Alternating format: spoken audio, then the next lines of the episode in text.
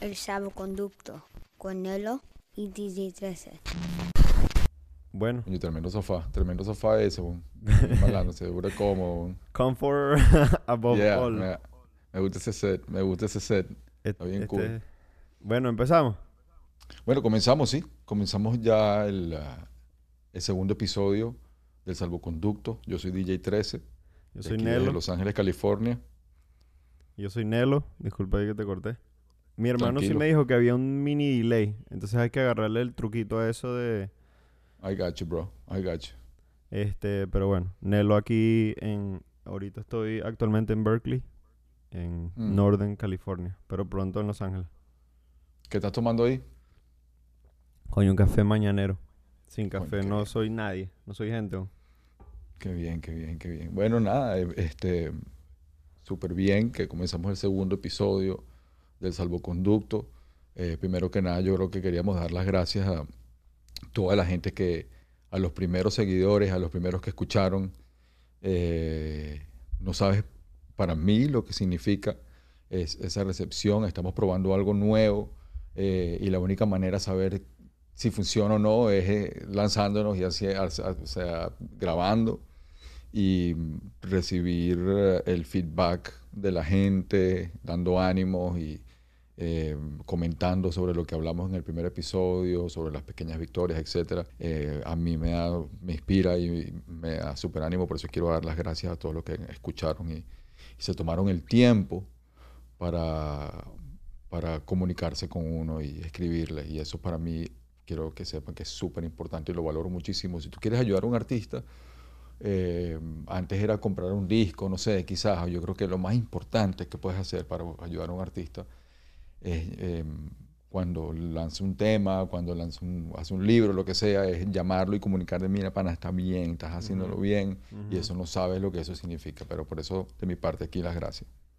No, arrechísimo, arrechísimo. También este aprovecho ahí el trampolín para darle las gracias a los panas, familiares y todo el mundo que se tomó el tiempo también de, de pasar por ahí, ¿sabes? Y como chequear qué estamos haciendo, porque al final lo de los podcasts es algo que está pasando, pero quizás por nuestra trayectoria la gente sabe como que, verga, si este pana se está lanzando por aquí es por algo, ¿sabes? Entonces... Creo que hubo buena receptividad y un buen feedback. Hay un par de notas que tomamos en cuenta y creo que nos van a ayudar pues en este podcast. Y bueno, la idea es como también irlo construyendo con la gente y lo que la gente se vaya vacilando, nosotros también eh, lo incorporamos, quitamos, ponemos, etcétera. Y es como construir el camino mientras vamos andando. Eso es lo que más me vacilo de esto, pues que es un proyecto como súper natural, pues. y nuevo y como que no sabemos exactamente cómo, cómo, cuál es el próximo paso y estamos como tratando de descifrar. En ese sentido también pedimos, eh, no, no disculpas, pero sí quizás porque al principio van a haber algunos errores eh, de audio o correcciones de audio que hay que hacer. Estamos comenzando con las mejores energías, estamos aprendiendo mientras que vamos avanzando. Eh, nuestros comentarios son nuestros comentarios humildes so- sobre lo, cómo nos sentimos acerca de las cosas en este momento eh, con nuestra li- limitada, con nuestra ignorancia, eh, damos nuestros consejos y nuestras ideas como nos sentimos en el momento. Quizás mañana nos sentimos diferentes, quizás mañana cambiamos de, eh, de manera de pensar acerca de ciertas cosas, quizás no, quizás seguiremos pensando lo mismo, pero la idea es em, traer aquí a la mesa ideas y diálogo y, y ideas y cultura y arte, e inspirar y motivar y mm, dialogar y como tú dices, ir creando el podcast eh, con el input de la gente me parece que es una tarea importante y súper súper especial porque Sí. vamos trabajando en conjunto y además que el podcast no es solamente Nelo y DJ 13, sino es Nelo, DJ 13 y toda la comunidad que va a empezar a escuchar y que va a empezar a integrarse con esto. Exacto, exacto. Eso es lo más eh, bonito de la vaina, pues, como hasta ciertas personas que me pasaron ideas son personas que hay que entrevistar en el camino. Entonces, este, eso es lo fino. Te iba a decir queremos que... entrevistar. Dime. ¿Ah? No, no, dime, dime, dime, dime. Que queremos, tenemos, estamos formulando y creando el, el proyecto y el podcast mientras que los vamos lanzando y queremos también tener entrevistas y poder tener entrevistados y poder este, darle la plataforma a ciertos talentos, a ciertos artistas. Em, pero tampoco que- sin querer, sin perder el- la comunicación que tenemos entre Nelo y, o sea, tú y yo y, y poder este, Claro. mantener esa frescura, pero sí de vez en cuando tener unos invitados. Este, espero que eso traiga algo diferente al proyecto y que y, y- la idea también de la plataforma es que eh, eh, eh, em, eh, resaltar a aquellos artistas que están haciendo algo súper especial que quizás no tienen una plataforma, no tendrían una hora para entrevistarlos completo y para Claro. saber de ellos y para conocer sus ideas y aquí sí. Claro, claro. No, y aparte de, de entrevistarlos es como a darle la oportunidad de decir lo que piensan, pues, porque yo creo que no siempre, como tú dices, cuando alguien está creando, creando, creando, tiene la oportunidad de expresarse en la parte de- que no sea, no sé, fuera de la fotografía, fuera del cine o quizás fuera del rap, producción, etcétera. Y entonces creo que por aquí podemos, en forma de conversación, darle como la estructura a eso. Mira, te iba a decir, em, por ahí tienes unos elementos nuevos en la pantalla. Sí, sabes que le estoy metiendo producción, estamos trabajando con bastante presupuesto, subimos el presupuesto aquí en Hollywood y mm, tenemos un pequeño bonsai de Jurassic Park, no mentira, este es un, bonsai que me regaló mi hija eh, en, en mi cumpleaños y mm, es bellísimo y me inspira muchísimo, me da como, me- creo que me pone en la, en la vibra aquí, lo puse aquí especial en mi mesa. Y mm, tengo un elemento psicodélico que nunca falta, un elemento psicodélico, este cliché, estereotipo, siempre. Pero bueno, es, es un. ¿Cómo es que se llama esto, pana? Eh, se me olvidó. o sea, me da mucha risa ese. Pero bueno, Eso estoy intentando de meterle pinga, producción. pero, pero me imagino una película como de los 80, ¿sabes? La toma esa típica como cerrada del...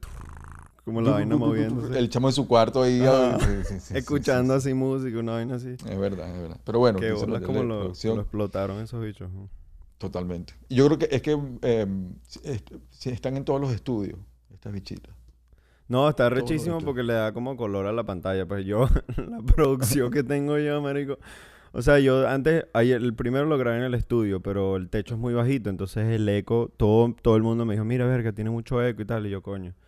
Este, Mm. vamos a ver qué hago. Entonces, aquí, ahorita en la casa donde estoy viviendo, la sala, el techo es súper alto y tiene alfombra y tal. Entonces, Mm. Se ve el sonido se siente más, más cerrado y no, y con este sofá, aquí podemos No, hacer tres horas de podcast.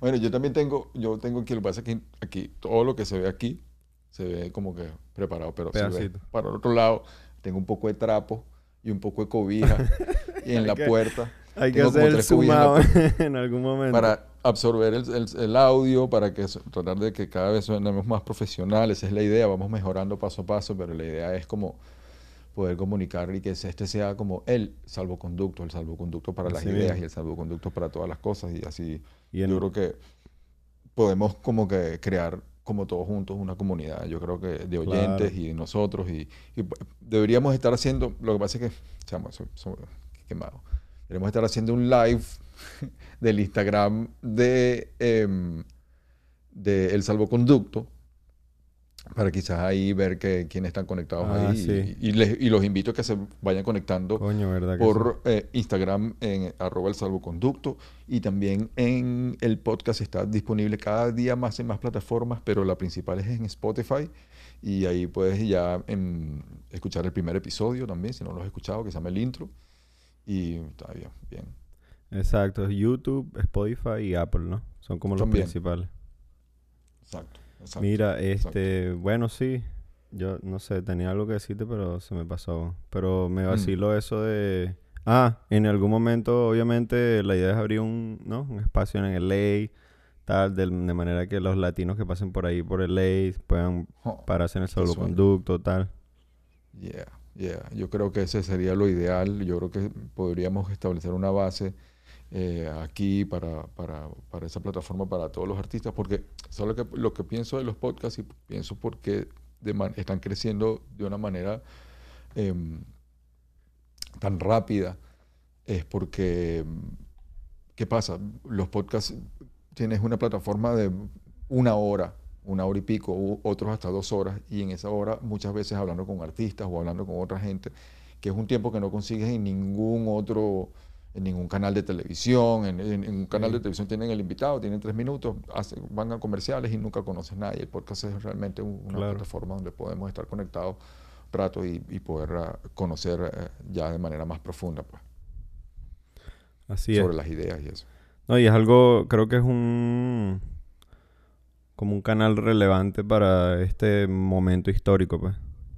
Hay que adaptarse. Totalmente, totalmente. Sí, sí, sí, sí. Eh, otras cosas que recalcaron de lo que recibí, de los comentarios, que vuelvo a decir que, que, que panas la gente. Porque, que- ¿sabes qué pasa? Tú puedes estar chequeando ahí en Instagram y puedes ver un pana que está haciendo su vaina y está haciendo su vaina bien. Y no es que no pienses mal en nada, pero a veces no te tomas el tiempo de escribir y, y dedicar, pana, qué bien. Sobre todo si es una primera obra o, es- o se está lanzando a hacer algo diferente.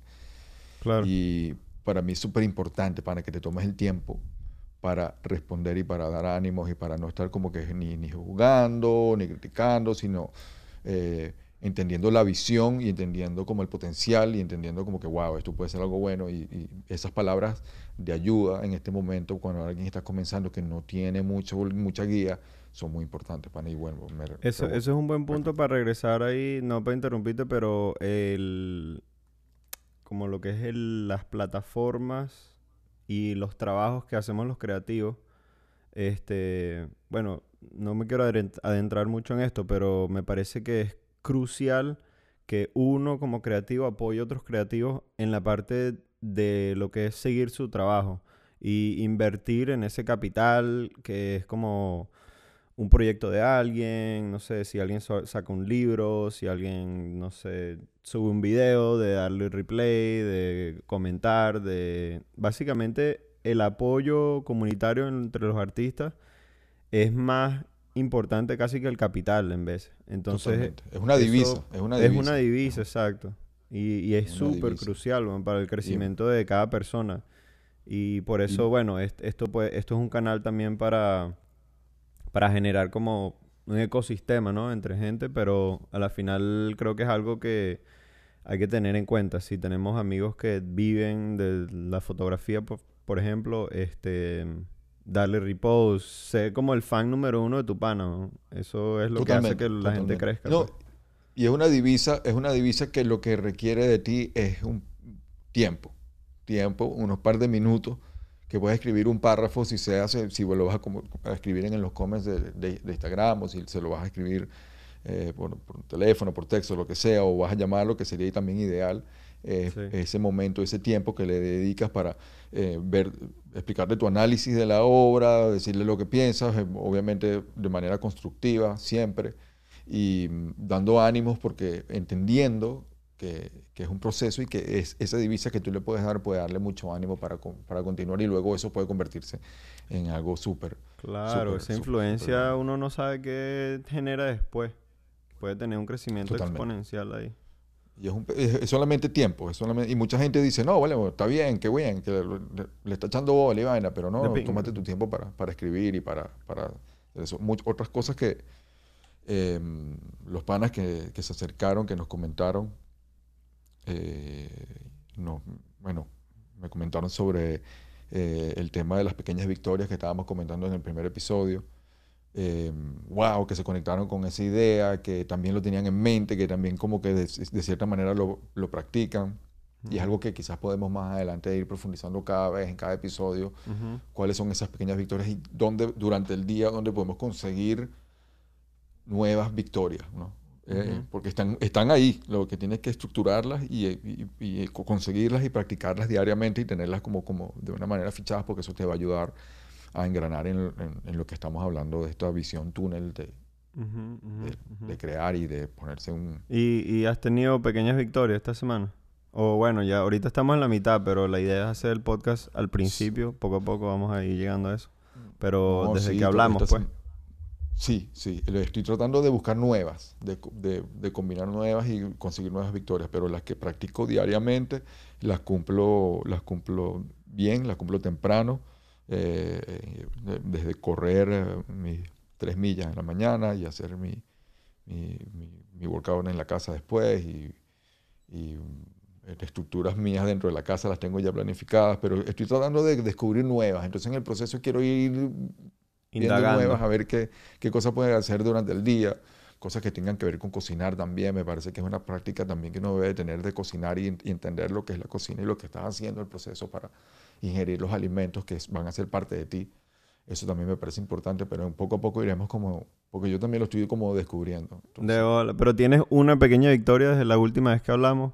Que digas Sí. como que, bueno, de- hice esto y Sí, resultó en sí, esto, quizás. Sí, sí, sí, sí. Porque bueno, te sabes que te comenté mm, que estaba en conversaciones con los beatmakers, ¿no? Los Ajá. beatmakers, colegas míos, eh, como Drama Theme, eh, como el arqueólogo, eh, y, y- archivando varias conversaciones con ellos, como tipo podcast también, y co- he logrado archivar, eso es una pequeña victoria, que he logrado archivar con un- un- un- una serie de conversaciones con beatmakers a lo- los cuales admiro muchísimo y tengo un documento archivo y es como una primera temporada de, de- de- de entrevistas con beatmakers Ok. y eso lo, lo culminé hace como una semana y tengo como que un grupo bien interesante y eso es algo que me parece que fue positivo. Coño, bien. Felicitaciones. ¿Y Gracias, cómo se va a llamar eso? Eh, creo que se va a llamar Sabor y Control Ok. Y la idea es una plataforma para celebrar netamente a los beatmakers y al arte del beat, más nada. Ok. Ok. O sea, Brutal. y todo lo que tenga que ver con, con los beatmakers, y porque es una gran pasión mía y es, para mí fue la manera como yo entré en, el, en, el, en, en- en- la movida, como yo entré en la música, fue a través del- de, los beats y la pasión por el beat. Pienso que muchas veces pasa por desapercibido los, los beatmakers. Claro, Y creo, 100%. creo que, creo que deberían haber más eh, beatmakers. Debería ser como una propuesta ya de, de una profesión ya reconocida para que creo que muchísimos chamos de la generación nueva podrían tomar ese camino y creo que esto, ah, mi- la idea es que forme parte de esta, de esta máquina que empuje la cultura de beatmakers a, a nivel, a nivel nacional y mundial. Eh, entonces es como darle una plataforma a estos, unos que están comenzando, unos que ya son ya veteranos, unos que ya están dándose duro, y, pero, pero me gusta hablar con ellos me gusta hablar con beatmakers, me gusta por- porque es como que hablamos el mismo idioma, que no tiene nada que ver con lenguaje de, de- de español, sino tiene que ver con sampleos, tiene que ver con kicks, con snares. Tienen sus códigos, pues. Sí, es un, es un idioma y eso me gusta compartir. Y comenzó también porque, o sea, es como que escuché el disco del arqueólogo y verga, me, me inspiró burda como estaba escogiendo los samples y, y- y- y- y trabajando las pistas y me inspiró y como que te pica, ¿me entiendes? Te pica un pelo y dices, De bola, "Verga, Una esa vaina". competencia sana, pues. Claro, no, es un- sí, ¿no? Y es un diálogo, entonces, wow, qué bien, y déjame conocer más sobre esto y déjame, que, que bien que alguien está haciendo música instrumental. Entonces dije, vamos a celebrar la música instrumental, los beats instrumentales también. Entonces esa es la idea de la plataforma, sabor y control, porque tienes que tener sabor o en el sentido de gusto personal, selectivo, Ujú. buen sabor para escoger los empleos que son, para, para de verdad tener un gusto súper selectivo de cada cosa que escojas sonóricamente. Claro. Y, con- y control, porque tienes que tener control, la técnica de manejarse, hacer los equipos, los pads o lo que sea. Claro, Entonces claro. me pareció que sabor y control es interesante y eso es algo que... eh, No, y ese tiene un, un peso histórico también, como el... Eso suena como de influencia de la salsa y etcétera. pues. En la salsa hay un, hay un tema muy famoso y creo que hay varias bandas de, salsa que, se llaman Sabor y Control, pero lo quise como llevar un poco a la parte de, de los equipos y el, y, el sabor a la hora de hacer beats. Y mm, Radio Flecha en Spotify, que es como la, la plataforma matriz de todo esto, em, la monté en Spotify. Hay una selección de playlists que he hecho y que he montado eh, para que descubras nuevos artistas y también te reconectes con ar- artistas que han pasado. Y entonces estoy como que tratando de crear como esa plataforma y esa idea como que de pasar información e inspirar a otros y todo a través de, de- de cultura con este mismo podcast como, como líder, eh, eh, el salvoconducto y, y- y luego las demás cosas que vengan eh, detrás eh, planteando cosas distintas. Pero la idea es crear una plataforma. Me he enfocado en eso eh, este año, en establecer una plataforma para... eh, eh, apoyar eso- y proyectar talentos. Entonces, es Eso no es pequeña victoria, ¿viste? Bueno, pero por ahora sí, porque vamos, estamos comenzando. Y, y, eh, el comenzar con este podcast es, es parte de eso. Y bueno, creo que eso para mí ha sido importante esta semana, que es como que junto eh, de la mano pues. contigo hemos como que arrancado una- un, un nuevo proyecto, este, el podcast en Latinoamérica, el concepto del podcast en español. eh, no está como... Hay muchos pioneros y hay mucha gente que ya lo está haciendo, pero, pero creo que hay mucho, hay, hay terreno donde podemos trabajar y podemos, podemos hablar del rap. Hay muy poco media sobre el rap que se pueda hablar y, yo pienso que en ese sentido estamos haciendo algo que, que es bastante nuevo y, y por eso me parece que es una, gran, una pequeña victoria. Coño. Hay que, ahí hay que hacerle el cue del... O también. ¿Y tú? imagino. Hay que, tú- hay que conseguirnos a alguien que nos ayude. Bueno, no, ¿sabes lo que pasa? Yo tengo aquí, tengo aquí unos pads en esta consola. Unos pads que podemos, eh, que supuestamente son para vainas súper chimbas, así que si los aplausos y las Ajá. risas y la vaina, ¿me entiendes? O el pu, pu, pu, pu, Pero-. Sí, pero ¿sabes qué estaba pensando? No sé qué, qué opina el público, qué opinas tú, que podemos poner en estos pads aquí puras frases y fragmentos de, de cine venezolano clásico en los pads. Entonces cada vez que le da el pad suena que si eh, este pana, eh, el de, bueno, el de distintos cine venezolano, así, pa, pa, pa. Eso está Bueno, rehecho. a Me, me lo Podemos- me lo vacilo. Sería Sí, fino tener unos samplecitos ahí que podemos tener. Yo me ¿Cómo qué? vacilo unos, pero por joda, ¿sabes? Como el... ¿Pero no sé, unos qué? aplausos así, ¿sabes? Los shows esos donde hacían como el, el, el recording en vivo. Entonces los carajos lanzaban como un chiste y... ah, aplaudían como Bueno. 100 personas. Chamo, bueno, chequea esto. Ajá, ¿eh? Ahí está. Pequeña Muy buen victoria. comentario. Ah, entonces sí, no es chimbo, no es, no es- no es- Bueno, es una joda, pues, pero a la final como que también es de pinga. Bueno, bueno, bien por eso. Está Pequeña bien, victoria. Nelo, con su pequeña victoria y sus comentarios que ayudan al, al podcast. Eh, coño, pequeña victoria. Ajá, La verdad, marico, yo, yo he estado como dándole, dándole, dándole, dándole, dándole en toda esta cuestión de del COVID. No ha sido fácil. Eh, tuve que mudarme, qué sé yo. Terminé como em, la empresa que estaba trabajando con dos panas por cuatro años. Tuvimos una empresa, Bye también. Hicimos varios videos, hicimos una película que está por terminarse. Y eh, cuando empezó como el problema, estoy como tratando de resumir para poder hablar de la pequeña victoria. Em, cada quien estaba como, bueno, cada quien por su lado y tal. Y ya para mí era natural, como que, bueno, dale, perfecto, ¿sabes? Ya como que cumplimos un ciclo. Y eso es bueno identificarlo, cuando ya sientes que trabajaste por algo, cumples un ciclo y está bien, sigue siendo pana, pero cada quien por su lado, pues. Me imagino que tú debes haber pasado miles de Claro. ciclos. Claro. Pero, pero al principio fue como difícil, ¿sabes? Fue como que, conchale, no sé. A la final ya estamos a un nivel donde tenemos contratos, cosas así, y no, no fluyó tanto, pues, como hubiese querido yo. Pero em, fue su- fui súper paciente en la cuestión, entonces como que le di tiempo a la cuestión. Y esta semana me llamó uno de mis socios, y como que logramos hablar y resolver quizás ciertas tensiones que se estaban como traduciendo a, a la separación de la empresa, pues. Entonces, fue una victoria que pasó ahorita, hace un par de días, pero es algo importante porque va a lo, a lo que yo creo que es como la comunicación ante todo. Como todos los problemas pueden resolverse hablando, ¿sabes? No hay necesidad de, mira, busca a tu abogado, yo busco el mío, dale, mamá, acuerdo, ¿sabes?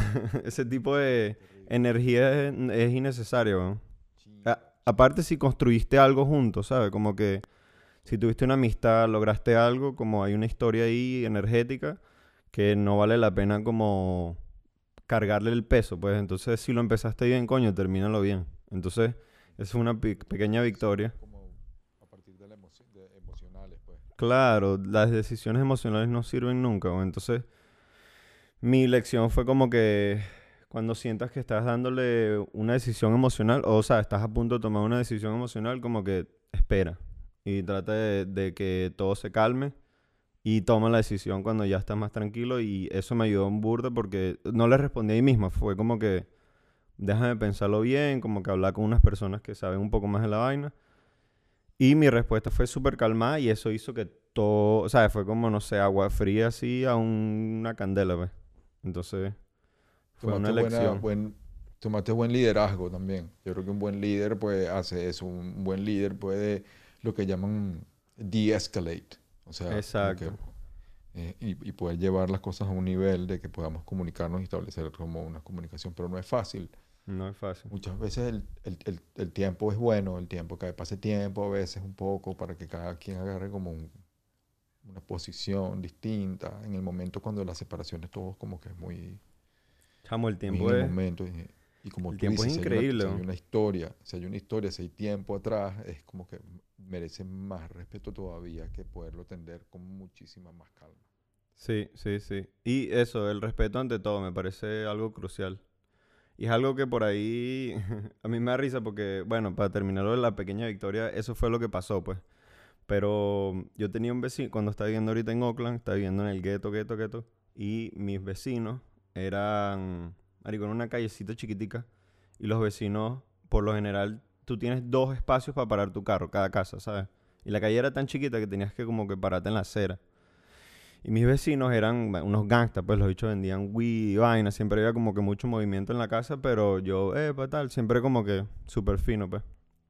Y con el tiempo como que mi roommate se fue un mes, entonces uno de los espacios estaba vacío, entonces se pararon ahí, pues. Entonces yo, mira, el carro y tal, que dale, dale, dale. Entonces, marico, me empezaron como a finesse, como decimos aquí nosotros. Y entonces, un momento que yo, marico, estaban, tienen un mes aquí, weón, ¿sabes? ¿Qué pasa?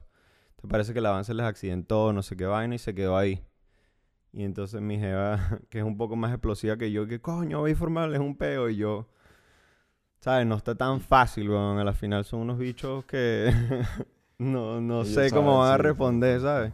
Y yo soy medio explosivo, pues, pero, y no es que le tenga miedo, pero, no sé, son cuatro carajos que siempre están ahí, pues. Conoce. Sí, exacto, he visto el movimiento. Entonces yo, yo, no, vas a ver, esto se arregla hablando, ¿sabes? Entonces yo, mira, entonces lo que hice fue que le apliqué la presión del tiempo. Entonces todas las mañanas si lo veía y que, mira, ven acá y tal, porque es un poquito más chamo que yo. Este, empezamos a hablar como de música y no sé qué vaina, y entonces se le baja como un poquito la guardia y yo, mira, el carro, no se te olvide, pa, y tal. Y entonces me iba. De una. Y entonces Mm. así pasó una semana. Y una de esas estaba como que el papá ahí, el papá sí es como un OG que, hey, up, good morning, tal. El chamo como que no, no tenía tanto todavía respeto así. Y entonces le le como que le me formé así un medio pedito enfrente del papá. Y el papá que, yo, go move the car now. Entonces fue como una, ¿sabes? Como que la conversación, marico, hizo que el chamo y la familia como que se diera cuenta, pues. Pero si hubiese sido, sido por mi jeva, yo entro a la casa y que, ¡epa! ¿Sabes? Bueno, pero trabajaste la vaina a nivel, a nivel de jerarquía, pues te fuiste con el, con el más alto así de una y ti- tiraste la palabra por ahí y la vaina como que cayó la orden y listo, como que hiciste como un Pero en eso de las conversas, weón, si, no sé, si la gente pudiese conversar bien, no hubiesen guerras, weón, ¿sabes? Totalmente. To- Y creo que muchas de las cosas que están pasando actualmente, que, están, que estamos viviendo, es porque es la falta de, esa, de, de- de- primero, de comunicación y de lo, cómo, cómo entendernos y cómo comunicarnos y cómo, cómo bajar los estereotipos y lo que uno, lo- los prejuicios que tenemos entre cada uno, cada persona que vemos en la calle y cómo entender la manera que nos podemos comunicar en un, en un nivel parejo todos. Pues, y eso a veces es muy difícil. Eso es lo que está pasando ahorita en fuerte, este weón. momento por todo eso. Pues, no hay comunicación absoluta. Qué Parte, fuertes bueno, los prejuicios en este país. Sí, sí, sí.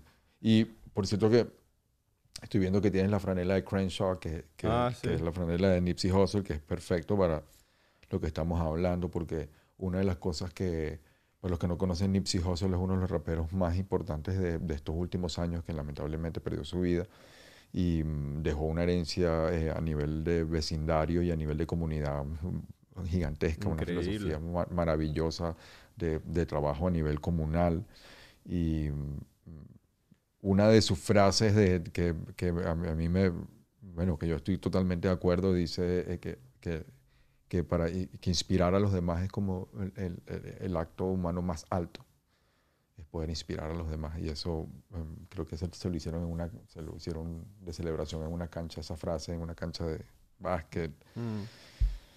Y bueno, tienes la franela de Crenshaw, que es la franela de él, y es una persona que ha inspirado muchísima gente y que ha, Sí. bueno, Esta me la arregló mi hermano, que en el 2010, eh, él está viviendo en Los Ángeles en algún momento, no recuerdo en qué parte, en los 2013, 2014. Pero en el 2010 me empezó a pasar la música de Nipsey y yo, ah, qué brutal. Porque siempre como que trataba de estar pendiente de quién iba saliendo porque a mí me encanta trabajar con los artistas antes que sean los artistas, ¿sabes? Entonces estaba pendiente de trabajar con Nipsey en aquella época, ¿sabes? Y, no, y después, bueno, pasó el tiempo, tal, como que no, no, no lo seguí tanto y después cuando lo volví más o menos a ver fue como, wow, este pana ha llegado súper lejos.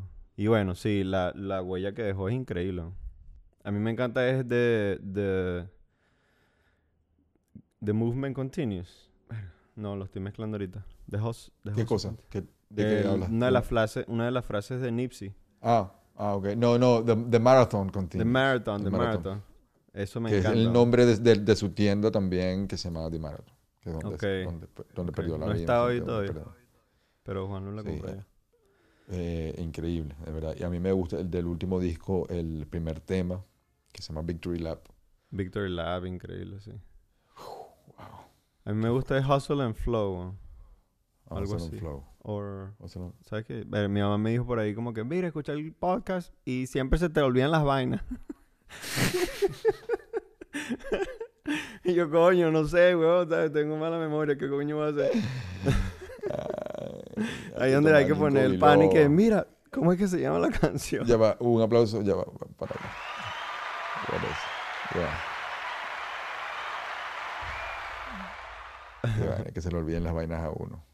Qué chimbo, pana. Qué Pero- chimbo cuando, te- tú cuando, cuando estás en la casa que vas a buscar una vaina y cuando... Verga, chamo, qué huevón". que estaba buscando vaina. Marico, mi, no sé si era mi abuela, había alguien en la familia que era como notorio por buscar los lentes, unas tías, pero los tenía puestos, ¿sabes? Entonces Oh, pasaba bueno, ratos así buscando los totalmente. lentes. Cuando tienes los lentes aquí, aquí. aquí, exacto. Eso es muy cómico. ¿Qué más te han dicho del podcast? Eh, me han dicho que... Que, había mm, ten- que tenías eco, aparte del eco. parte del eco. Eh, para ver. Ah, habían varios. Coño, cuando me río así, el licho hace spike. ¡Pum! Tengo que tener cuidado con este micrófono. Todavía no, no. Este micrófono no es el que frago. 13 sí se invirtió su, sus buenas Estamos- lucas allá.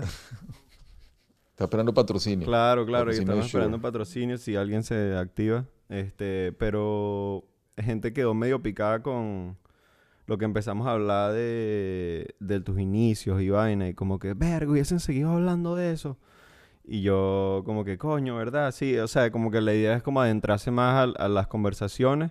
Este, Sí, pero sí. ya cuando, cuando lo escuché de nuevo me di cuenta como que, verga, esa- esas historias de 13 son brutales. Y quizás yo tengo unas por ahí también y hay que como que tenerlas ahí pendientes. Hay que hacer un cuando. episodio completo de eso, ¿sabes? No, pero yo creo que puede formar parte de lo que estamos hablando y siempre como que... Porque uno es... Aprendizaje, el ¿no? pro- eh, uno, uno es el producto de sus anécdotas y las anécdotas que quedan en la mente son las que quedan y las que uno siempre recuerda. Y mm, bueno, no sé, me parece que, que- que siempre es bueno lanzar unas- algunos unos datos de cómo, Claro. de cómo fue el camino de uno, pues este, siempre salen por ahí anécdotas interesantes. y Hay una... que- Algo cómico que me pasó fue que eh, Majo, que es una amiga fotógrafo, eh, fotógrafa, no sé si es fotógrafo, fotógrafo. en- ella vive en Buenos Aires y para Mm. mí es la que retrata mejor al hip hop latino y en general, ¿sabes? Como que sus retratos son increíbles y son todos en rollo. ¿Cómo Y se es llama? una buena. eh, ella es CZZP, ese es su eh, Mm. Instagram. Le ha tomado muchas fotos a, a Supa y a varias gente. Si quieres te la paso ahorita. Pero ok. CZZP. Eh, y verga, tiene unos conceptos muy, muy arrechos. Y es una convive. Y entonces se, se vaciló el podcast. Y entonces le dije como que, mira, ¿qué pasó? ¿Te gustó y vaina? Y me dijo y que la respuesta que me pareció más increíble y que, verga, Tracy y tú tienen que hacer ese mini documental de él como que digitalizando los tapes. Y yo, mierda, yo ni siquiera me había acordado que habíamos hablado de eso, ¿sabes? Fue como un pedacito de la conversación y Majo escuchó toda la vaina y eso fue así como que el, el jul que ella sacó de la vaina. Chamo, o sea, y además que tengo, aparte de eso, están, en esa época mezclamos el disco y grabamos en una cosa que se llama ADAT, ADAT, que es como una especie de cinta, como más grande que el VHS, mucho más grande, un cassette. Y todo el, el primer eh, código de mente y Imperio están grabados en ADAT. Esos ADAT los, los tengo, o sea que podemos Mierda. algún día hacer, em, remezclar eh, todas las canciones de código de mente bien, como, porque bueno, está- están bien, este, pero se puede hacer un trabajo mejor y están a DAT y están, bueno, como te dije, los cassettes, que él, también estuve pensando sobre eso y dije, oye, esos, esos tres cassettes de la corte son como, como el Holy Grail de, como Sí, el Holy. Grail de, del, del, del hip hop eh, venezolano. ¿ve? ¿Cómo se dice el Holy Sí. Grail en español? Como la, no sé, como la- los sagrados textos, una vaina así. Sí, Ah. bueno, algo así. Y, y Una vaina tengo, que, sagrada, tengo, tengo, tengo, tengo, tengo que ya estoy organizando para, estoy consiguiendo el, porque no tengo un deck para cassette. Ah, eh, mierda. entonces, Mira, pero sí, pendiente ahí, ¿no? Cuando lo... Algo que aprendí con las cintas, que, bueno, obviamente las que yo tenía eran como de los 60, una vaina así. O sea, mi abuela me dio una caja de zapatos con como peliculitas de s- 16 milímetros de mi abuelo. Y eran 20, como de dos minutos cada una. Y yo, wow, qué bola, ¿sabes? Eso para mí era como oro, pues. Cuando lo fui a digitalizar, o sea, antes de ni tocarlo, lo llevé a un sitio específico, unos Pro, Pro, Pro, y me dijeron, quizás solo te da para pasarlo una vez por una máquina. Entonces, ni lo veas, ¿sabes? Ah, Como entiendo, que me entiendo, dijeron como que digitalízalo ya Entiendo. y después lo ves. Pilas. Porque el momento que se te rompa, que se te vaina, no sé, te jodiste. Entonces, O sea, mucho ponga el más cassette, eficiente. ponlo a grabar de una. Ponlo a grabar en la mejor una, máquina que pueda. una. Exacto. Sí, sí, hasta, sí, yo hasta pagaré, o sea, hasta iría a un sitio, iría a un sitio que se- son Creo pros, que ¿sabes? mejor. Ni creo lo que es toques, marico. Voy a hacer, voy a hacer eso. Sí, sí, sí. Ni toqué esa mierda. no, no, en serio, porque a veces eh, tienen como MOBA, eh, y como, no sé, hay formas de hacerlo, pues. Es verdad, es verdad, es verdad. Y creo que en esos ADATs también está, porque se vino en una de esas, fue Fidel, Fidel de, todo, de todos tus muertos, Fidel Nadal, y Mm. cantó un, como un featuring que Wow. nunca salió y está guardado en la cinta también. Wow. Eh, sí, burda de pana. Y Ese- mm, hay una cantidad de cosas ahí que de esa época. Este, saludos a Bostas y saludos a todos los de la corte que, que, Coño, que están sí. escuchando, que escuchan, que, que, que increíble como en dos años, tres, en dos, en dos años, creamos todo un, un movimiento que influenció muchísima gente y, y eso fue, mm, wow. Yo no conocía a Bosta hasta que una vez que fui a Bogotá a hacer un trabajo para la película y me fui, me estaba haciendo un tatuaje aquí en la pierna, em, no recuerdo en la zona, pero el chamo que me estaba tatuando empezamos a hablar y vaina. Y que, ah, no, sí, Bosta vive atrás de este edificio y vaina. Y yo, ¿qué? ¿En serio, weón? Y entonces, yo, ¿qué coño? Tiene su WhatsApp, escríbele. Dile que Nelson está aquí, y vaina. Quizás no me conoce, pero no sé, dile que un pana venezolano está aquí, y vaina. Y se llegó, porque ellos dos son panitas. Y que, verga, tú eres Nelson, vaina, tú hiciste luz, no sé, vainas así. Como que reconoció mi trabajo. Y obviamente yo sabía su trabajo, pues. Y entonces, ¿qué fue? No me acuerdo qué pasó después, weón, pero como que ese día yo me tenía aquí y yo, mira, te escribo cuando regrese. Ah, iba a Cúcuta a grabar unas vainas, regresé. Y pasamos todo el día juntos, marico. Fu- Fuimos a tomar fotos, no sé qué vaina, nos comimos algo, tal. Después fuimos como que a un bar. Después llegó matemático, nos tomamos unas birras. Después nos caímos a birra con unos chamos venezolanos también. Empezamos a freestylear. Una de esas como que estábamos ya medio tomados.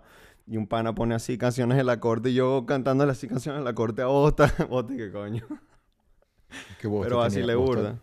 No, que Bostas era como, Bostas tenía una, vivía en la Trinidad, en una casa que estaba, estaba allí y creo que, no sé si los padres vivían en otras casas o en otro país, yo no sé qué era lo que pasaba, pero siempre habían rumbas en casa de Bostas. Y, yo recuerdo, una de, las, hablando de cassettes, una de las anécdotas cuando yo conozco a Bostas, que me llama a la radio, porque yo estaba haciendo el programa de La Zona Peligrosa y él llama, él es una de las primeras personas que llamó. Y, y me dijo, no, que yo escucho tal, que yo escucho Butan Clan y tal, no sé qué. Y yo, bueno, vamos tal, vamos a juntarnos. Entonces nos juntamos y él, eh, rapeaba en, en- el disco de Raekwon the Chef de Butan Clan, el disco solista, tenía un- hay, un, varios, hay un tema que se queda el Ujú. beat pegado al final un rato, Mm. instrumental.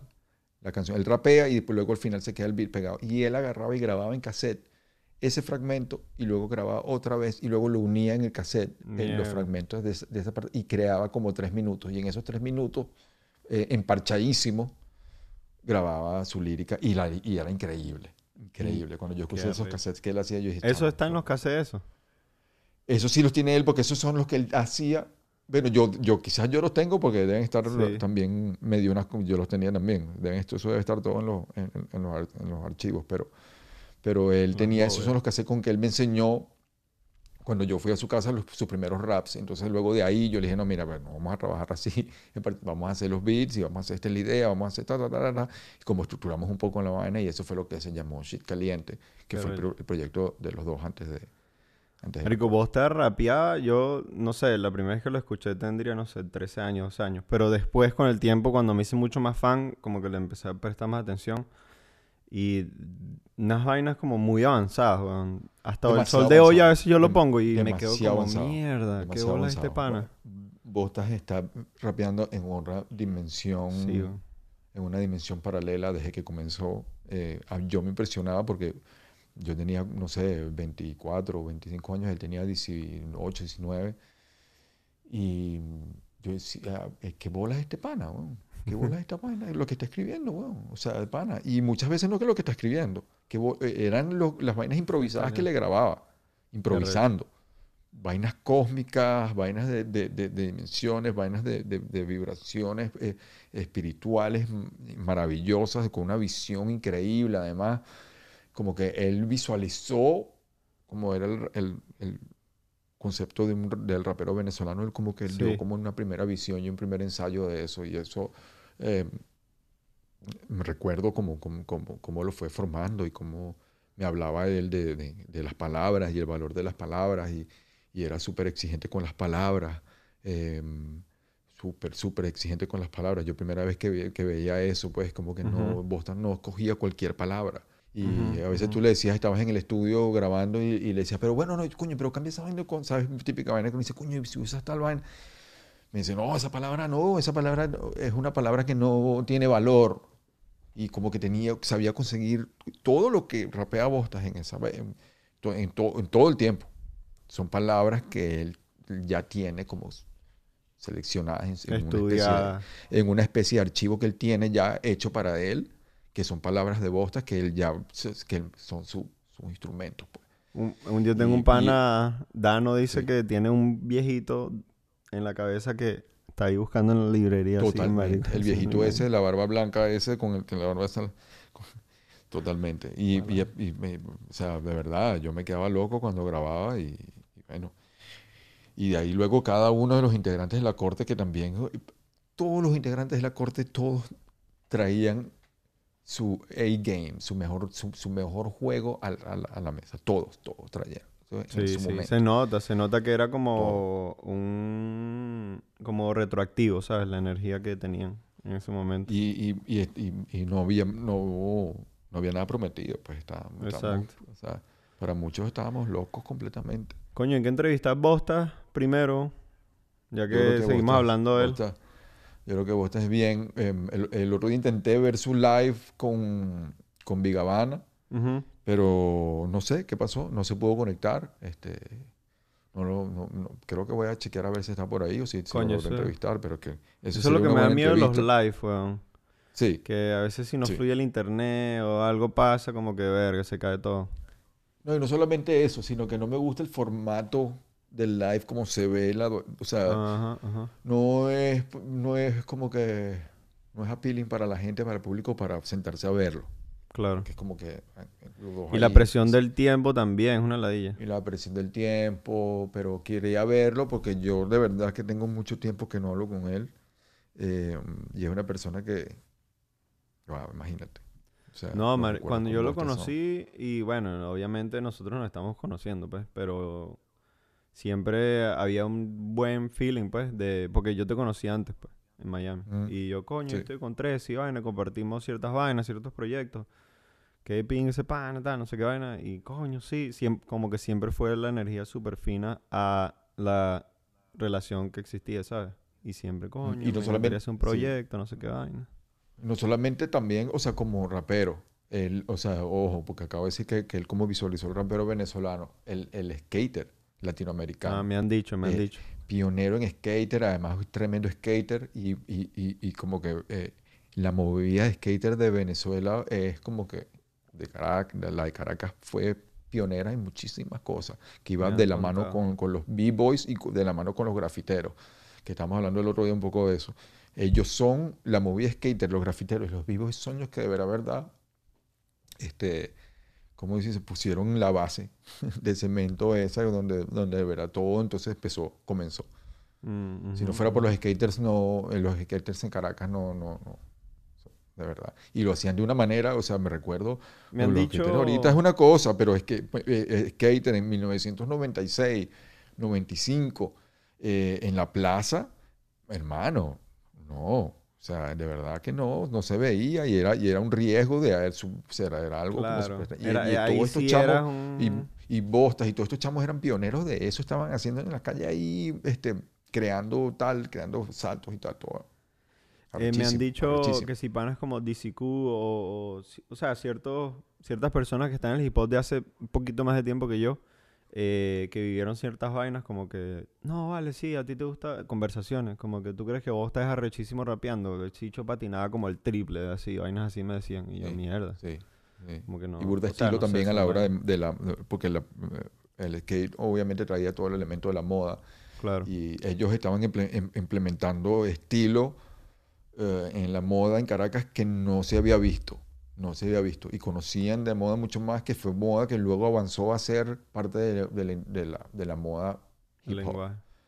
del lenguaje hip hop. Pero ellos fueron los primeros. Ellos lo, y Claro. además ellos sabían qué zapatos eran los zapatos que tal, mucho antes que mucha gente. Sí, Eh, en, Ve- en en la Venezuela eso tardó un tiempo lo de la moda. Yo recuerdo que, bueno, no, ya en el 2002 yo vivía en California y de una así como que llegando aquí era en the hood pues con los panas Sí, latinos y vaina Sí, sí. Y ya me cambió el estilo de vestir y el primer año que fui para allá que, que tiene puesto este pana, ¿sabes? Como que porque tiene una camisa que es triple X y yo, bueno, no Sí, sé, ¿sabes? sí, como sí, que era el estilo, pues. Pero... ¿Y ya después vi como otros panas se fueron como adaptando también más rápido, pues. Fue como más aceptado. Mm. Ya hoy en día es súper Mm. aceptado, pero en esa época hasta... Hasta en el 2002, imagínate, ya bastante después de ese Totalmente. tiempo, todavía era cuestionado. pues.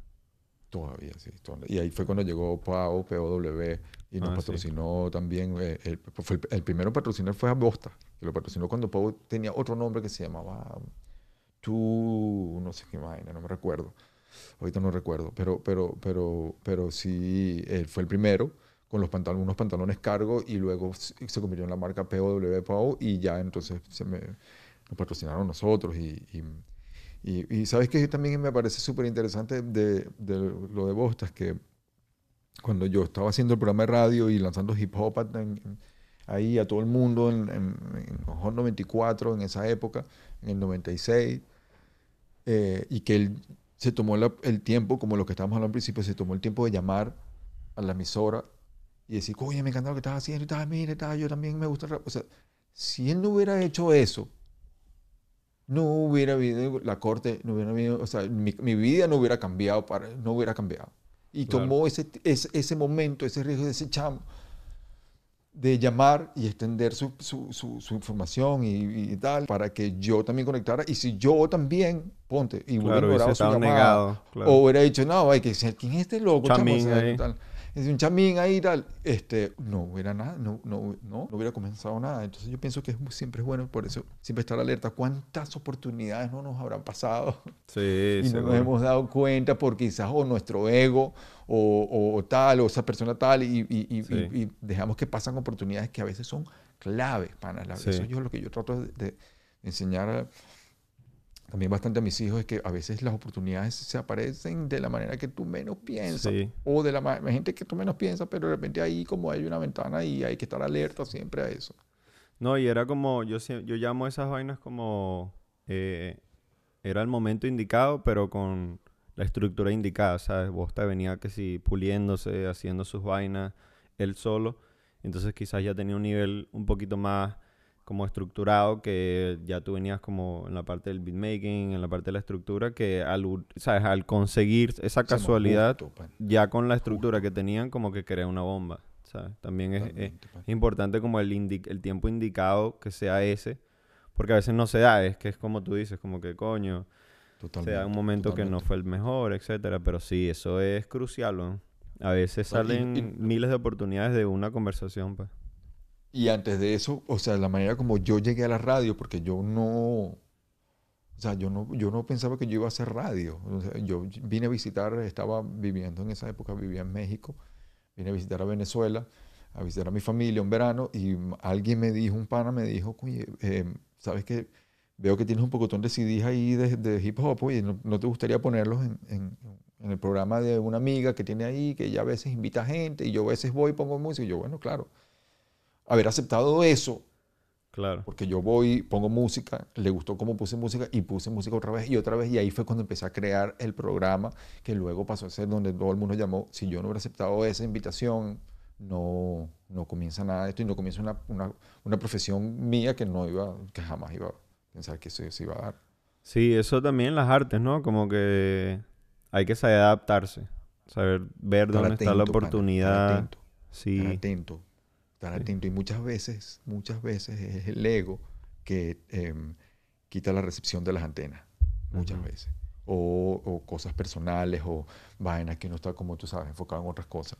claro. Y muy, muy parecido fue también, es que eso es otro caso también así como que histórico, que fue cuando me, me contactó Jonathan Jakubowicz para, para hacer Secuestro Express, La peli, claro. que fue una llamada telefónica. Mira, pana, coño, tú escuché Venezuela Subterránea, me gusta burro lo que estás haciendo, mira y tal, vamos a reunirnos porque quiero poner esta música en otra vaina y tal, en otras películas y tal. Estabas abierto a Y, la vaina. ¿Ah? Y estabas abierto y- a la vaina, pues. Sí, sí, sí. a- y a- o sea, al principio fue como que, bueno, ¿quién es y tal? Y luego, pues, como que vi como que él insistió y, nos reunimos. Y de esa reunión fue que luego él me empezó Después de la reunión que, que hablamos de la música, fue el que me empezó a comentar: Mira, ¿sabes qué? Yo estoy- quiero hacer un proyecto así, ta, ta, ta, ta, ta, ta", Y ahí empezamos a hablar. Y en esa reunión fue donde se germinó todo el proyecto, que luego pasó a ser Se- Secuestro Express, que luego pasó a ser como una de las películas clave. Entonces. Sí, Siempre con- Imagínate sí- como todo empieza desde una idea, por ejemplo, de una de conversación. una llamada telefónica, pana, Sí, de una sí. llamada. Porque puede que no llame. Mucha Sí. gente también dice, ¿para no qué lo va a llamar? qué sé yo. ¿Para qué lo va a llamar? Si Sí. tal, tal, se crea una vaina y tal. No, pana, plantea la idea. Plantea la idea. ¿Sabes que a mí me pasó así una vez con... No, no para cambiar mucho el rumbo, pero cuando empecé a trabajar con Can, eh, yo no estaba haciendo cinematografía, no me gustaba tocar la cámara mucho porque, bueno, estaba aprendiendo, eran muchas vainas que aprendí a la vez. Entonces estaba enfocado en la dirección, pero estaba ayudando a Can a hacer su website, porque en esa época era nada más Leo y Tyron, como que no había más nadie, pues entonces yo ayudé en lo que podía, pues. Ah. Dale, website, yo te ayudo. Y conseguimos unos diseñadores que no recuerdo el nombre ahorita, pero el portafolio de ellos, cuando estábamos buscando el portafolio, tenía el website de un fotógrafo venezolano que se llama Claudio Napolitano. Y yo vi, yo vi, o sea, yo dije que verga, la mierda del website ahorita, ¿quién es este pana, sabes? Y, y empecé a indagar y vaina y vi que vivía por Macaracuay, que es donde vive mi abuela. Y entonces lo llamé y mira, que arrecha tu foto, weón, tú haces cinematografía. Y él ya era un ganador del Hasselblad Award, ¿sabes? Como que el único venezolano con ese, con un Oscar de la fotografía, por decir algo. Sí, sí, sí, sí. Y el bicho que, coño, no, pana, pero me, ¿sabes? Como que súper abierto, pues. Y que quién es este chamo, ¿sabes? Y entonces yo, coño, me gustaría que hagas la cinematografía para este video. Así sepas hacer cinematografía o no, pero obvio manejas la iluminación de una forma increíble. El bicho que, coño, dale, llégate la semana que viene al estudio, vaina. Y bueno, después de ahí hicimos un super link y él se volvió como mi mentor y vaina. Pero si no lo hubiese llamado, jamás sale como la... El mundo de piedra, por ejemplo, que grabamos con él. Totalmente. Entonces, totalmente. coño. Así fue. Así yo no era hay nadie. Muchas historias, hay muchas historias en el rap que son así. Muchas Sí. historias en el rap de muchos raperos súper conocidos que en un momento le llamaron, mira, vente ya, montate, ta", y los tipos agarraron y se montaron en el avión. Travis Scott es uno de ellos que tiene una historia parecida también. Travis Scott. que me, que me estaba contando Sanabria, sí, sí, que el productor también, mira, te- tengo este tiempo ahorita, tal, te puedes venir aquí a, Houston, no sé qué tal, no sé qué vaina, y él se fue, se montó y ahí comenzó.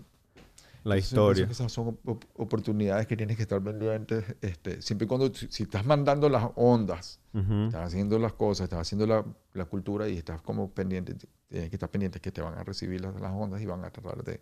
Claro, eso es lo que iba, como la preparación a lo que, a crear lo que quieres o a lo que estás eh, planteando energéticamente o lo que te imaginas. Eso está ahí, eso siempre lo estás creando. Obviamente vos estás, antes de llamarte, quizás ya venía como que, verga, yo quiero ser rapero, quiero hablar Sí. de lo que es ser rapero en Venezuela, etcétera.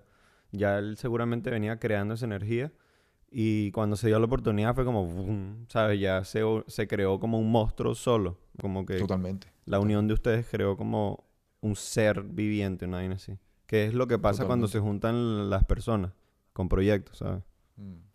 Una máquina, un Voltron. Y es como, eh, sí, totalmente. Y yo, el, el- la experiencia de él, bueno, que él la va a contar tam- también en su momento, de la que él me contó, es que él fue el campo, él eh, estaba mandando patineta y lo mandaron a un campamento de patineta. Y en el campamento de patineta fue que conoció el rap. Con. Conoció ¿Dónde? Clan En el, no- en el norte. en el norte. Mm. Y entonces ahí le dieron un cassette de Wu-Tang Clan y ahí fue donde comenzó y ahí es donde se, se, se infectó. Mierda, Y- qué bola, y-. Sí, sí, eh, por la patineta. No, el- y- ah, y- sí, sí, la verdad que sí. Eh, pero, pero bueno, esa es más o menos como que Historia, historia que... Hay que que entrevistarlo, hay que entrevistarlo. Por ahí hablé con Ronald, eh, Malandro Foto, y me dijo que, Buenísimo, que buenísimo perfil. pendiente, que no, que la semana que viene va a estar trabajando, pero eh, que está súper pendiente de trabajar en el proyecto. O sea, que quiere que lo entrevistemos, pues, que hablemos ahí. Coño, qué bien, qué bien, qué bien, qué bien. Y, Sí. y, mm, el tema nuevo de Real Guaguancó, ¿lo escuchaste? Coño, claro. El que eh, sale en, el, que, el video en blanco y negro. Sí, Sí, sí. Ese video lo hizo Carlos, Carlos Vázquez. Saludos Sí. a Carlos, que Saludos también Carlos escuchó por ahí. Me dijo, Saludos coño, me los vacilé mientras estaba trabajando y vaina. coño, qué bien. Y sí, la unión es increíble. O sea, en realidad todo lo que hace Real me lo vacilo. Ese pana, desde que lo empecé a escuchar hasta que lo conocí, hasta el sol de hoy, que lo sigo en todo lo que hace, me parece que eh, tiene muy claro su estilo, ¿sabes? Y lo Su escuchas, visión, lo ves, sí. es él y ya. Sí, sí, sí, Sí, sí, bueno, sí, sí, está muy bueno. Sí, sí. Y por ahí se preparan lo nuevo de Leo Supa también, ¿no? Que se llama Neón. Ah, sí, sí. Coño, pero yo decía, eh, una vez que cuando Real hizo el primer álbum, eh, que fue Jazz, Latin Jazz Rap, que me parece uno de los álbumes Latin- arrechos Latin Jazz Rap. que se ha hecho en Venezuela porque es súper específico. Pero él tiene una canción que se llama Illich, no sé si recuerdas, Claro, que es claro. con el sample de Carlos de eh, la película que protagonizó, qué o la película, serie que protagonizó película. Edgar Ramírez. La mejor, la mejor película de Edgar Ramírez para mí. ¿Verdad? Es esa. Pana, la mejor. Qué película. Sí, no, bueno, es que no es una película, es una serie, es como son cuatro horas, pero Sí. chamo, qué bola. Sí, a mí me encantó esa mierda. A mí también, pana. A mí también. El que otro día llegó lo como estaba al nivel esa vaina. Pana, qué increíble, increíble, increíble. Es como que hay, hay, hay momentos donde el personaje y el actor como que, Sí, ¿sabes? y en, en ese momento tú- eh, el, el pana, el pana, y además que él, y, se- y se lo dije cuando hablé con él, se le chamo, te malandreaste ese personaje. Te lo Sí, como que o sea, crecieron, como que... eh, sí, weón, el bicho se metió en el personaje tanto que como que creció con el personaje, algo así, ¿no? Como que Totalmente. lo elevó. Y, no, y además que como que eh, eh, las paralelas entre el personaje y entre, entre- entre- entre el personaje y él son bastantes, bastantes. Bien, provienen de como de la misma zona de Venezuela, este, más o menos como que hablaban los mismos idiomas también, son políglotas. brutal. No, tremendo. Ajá, actor, pero ¿qué estabas diciendo de la película entonces que se Ah, amplió? bueno, eh, ese video, esa canción, yo quería hacerle un video, pero yo en esa época me promo hacer videos para el rap venezolano fuera de Venezuela. Como que era una Mm. meta así que quería alcanzar, que quería como que sacar la imagen de Venezuela, ¿me explico? Este, Mm. y por eso lo hicimos por poco, pero no recuerdo, co- como que hubo un conflicto de tiempo, no sé qué cosa, y no se hizo pero estuvimos así cerquita de hacer como un eh, como un corto donde había como un o sea se usaban partes de la película que hizo Edgar Ramírez y se buscaba un personaje parecido a él y se grababa como unas tomas tipo película pues. y verga hasta el sol de hoy coño real hubiésemos hecho esa mierda Qué bola, qué bola. pero pero bueno Igual estoy pendiente de trabajar con él, pues, en algún momento, siempre. ¿Y te vacilas el cine venezolano? Sí, El weón, viejo, en- el viejo. eh, más o menos, weón. O sea, la verdad, la verdad, la verdad, la verdad. O sea, ¿has visto Soy un delincuente? Coño, no hace como Chamo. 10 años. Como, entonces Ah, no pero la recuerdo. viste. Pero, Pero la sí. viste. Sí, en mi infancia, pero, o sea, cuando estaba más joven, antes de estudiar cine. Entonces no puedo decir que de verdad la vi, ¿sabes? Claro. Ok, ok. Pero yo tengo algo en contra del cine latino que, que es algo que venía eh, como que conversando con el pana con el que estoy escribiendo el guion, que es como la, la pornomiseria, ¿sabes? Eh, Mm. me, me choca un poco la pornomiseria. La cultura, la cultura cinematográfica de la pobreza, dirás tú, mal, mal, mal interpretada, ¿será? No mal interpretada, como explotada, ¿sabes? Porque a la, a la- Explotada. a bueno, la bueno, mal, final- mal interpretada, sí. Exacto, sí. explotada. Sí, Sí, sí. abusada, eh, quizás Como este, abusada. Mal, mal- fuera la- eh, no sé, como que creando un estereotipo equivocado, ¿será? Exacto. Sí, sí, sí. O como usándose para como ese, ese tipo de vainas como que si vas a África grabas como los bichos, Sí, sí, sí. ¿sabes? Que viven Total. en chocitas y vainas, pero marico, África tiene mil vainas rechísimas más, que es como lo que a mí me gusta indagar, como elevar, ¿dónde, dónde está en realidad lo que brilla de la cultura y necesariamente de, de qué parte de, de la ficha económica caiga la, la sociedad, ¿sabes? No, como que no es- Totalmente. no siempre caer en ese juego. Pero sí, obviamente el cine venezolano, el venezolano tiene mucho que ofrecer. Ahorita creo que hay muchos directores increíbles de esta época, pues. Este, Mm, creo que mm. este es el cine venezolano de oro para mí, pues, en mi opinión. Y, o sea, se está Mm. creando ahorita. Porque hay tantos directores afuera que creo que va a haber como un boom pronto. Yo soy fanático del cine venezolano de los años 70. Ok. Y todo lo Ahí que sí me en esa enseñar, porque yo no sé un Y coño época. principio de los 80, al principio de los 80, porque me, bueno, me, me relaciono mucho con lo que está pasando y me identifico mucho con las películas de, y la época. Y es como una nostalgia también un poco, ¿no? La parte nostálgica es importante. ¿Qué, ¿Qué par de películas por ahí dices que son las mejores de esa época? Bueno, soy, soy un delincuente clásico. Cangrejo, eh, eh, eh, Cangrejo ver. 2, sobre todo, que, que Cangrejo 2 es que me encanta, bueno, eh, tengo una afinidad por las películas de secuestro y Cangrejo 2 es sobre el secuestro del, del caso Vegas, recuerdo. Ok. con Miguel Ángel Landa. Esa es buena también. Eh, hay una cantidad de películas que se hicieron. Los Tracaleros. ok. eh, eh, hay una- hay- ahorita tengo Bueno, que hacer una lista. una Quiero- lista voy por a ahí. hacer una lista. Voy a hacer una lista, un top 10 de las películas de los 70 en- eh, que son clave. Pero, y están en YouTube. Si te metes en YouTube, hay, eh, cine venezolano, cine venezolano hay, sale una cantidad, pana, y cosas que... Adiós Miami también es un vacilón Ok, eh, con Tatiana. Capote. No lo he visto. Eh, y ahí hay material para sacar, inspira muchísimo y puedes sacar una cantidad de vainas arrechísimas. Coño, me, me, me entusiasmaría si estudié un pelo el cine venezolano de antes, ya con este nivel así de entendimiento de lo que es el cine, porque creo que quizás en el principio cuando traté de indagar un poco no me sentía tan, no sé, bueno, no, no, no, no lo Mm. acepté, creo. Pero quizás En ya la- a estas en la época cuando- diferente. Cuando salió Secuestro, había- hubieron varias películas en Latinoamérica que eran como paralelas en ese momento a Secuestro, como por ejemplo en Brasil salió em, eh, Ciudad de Dios, Sí, que es tremendo clásico también. no, es un Y, clásico del mm, cine. Y también está um, en México Amores Perros, que fue como paralela también, que fue También. increíble. increíble. Eh, sí, Em, Amores, pero pa- a mí me cambió la vida del cine, pues. Sí, ¿verdad? Sí, sí, ahí fue cu- cuando, cuando vi esa película dije como que aquí está lo que quiero hacer, ¿sabes? Como yo siento que ahí es, Iñárritu captó algo que nadie había podido captar en Latinoamérica en el cine para mí, eh, que fue como que narrativa mezclada con estilo, mezclada con, con potencial, como que tenía una bomba de tiempo y Sí. lo momento, pues, quizás ya cuando la vaina había pasado por miles de festivales se había hecho famosa, pero para mí es la en esa época marcó un antes y un después del cine mexicano. También con Y tu mamá también.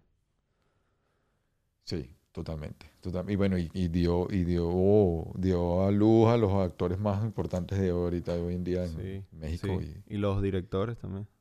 Sí. El cine argentino también tiene unas obras increíbles y Ricardo Darín para mí es uno de los, me- de los actores más, más duros Sí. de todos. Y, y su postura ante eh, Ricardo Darín, ¿sabes quién es? No, estoy tratando de ponerle una cara, pero no. Ok, Me Ricardo el Darín es el nombre, de, cuento, no. el de cuento chino, el de relatos salvajes. Ah, ok. Eh, eh, es un- uno de los actores más importantes de, de Latinoamérica y para mí uno de los más, más duros. ¿Ricardo y- qué? Darín, Ricardo Darín. Es un duro. Y mm, qué otra cosa por ahí, a ver, a ver. Ah, claro, tiene que ver la película que recomiendo y la quiero recomendar en este podcast y no paro de recomendarla es una que se llama El Ángel. Ok. que es brutal. Y se, y se lleva a cabo en, en Buenos Aires a principios de los, de los años 70. Y es una historia urbana de un chamo y- de un chamín de una buena familia que es un antisocial y se convierte en una especie de ladrón y comienza a tener una vida criminal y, y se lleva a cabo en Buenos Aires a, principios de los años 70. Se La ve película bueno. es increíble y es el, mismo direc- es el mismo director que hizo el, la Luis serie del clan, Luis Ortega. El mismo director que hizo la serie del clan de Netflix. No la película del clan, sino la serie. Buenos Ese, Aires para es mí, una ese ciudad cha- ese cha- que visualmente es increíble. Fotografiar Buenos Aires es- para mí es como la Nueva York de Latinoamérica, algo así.